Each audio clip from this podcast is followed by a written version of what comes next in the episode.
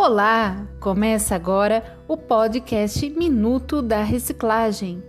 Ouça, recicle seus conhecimentos e deixe suas aulas muito mais divertidas.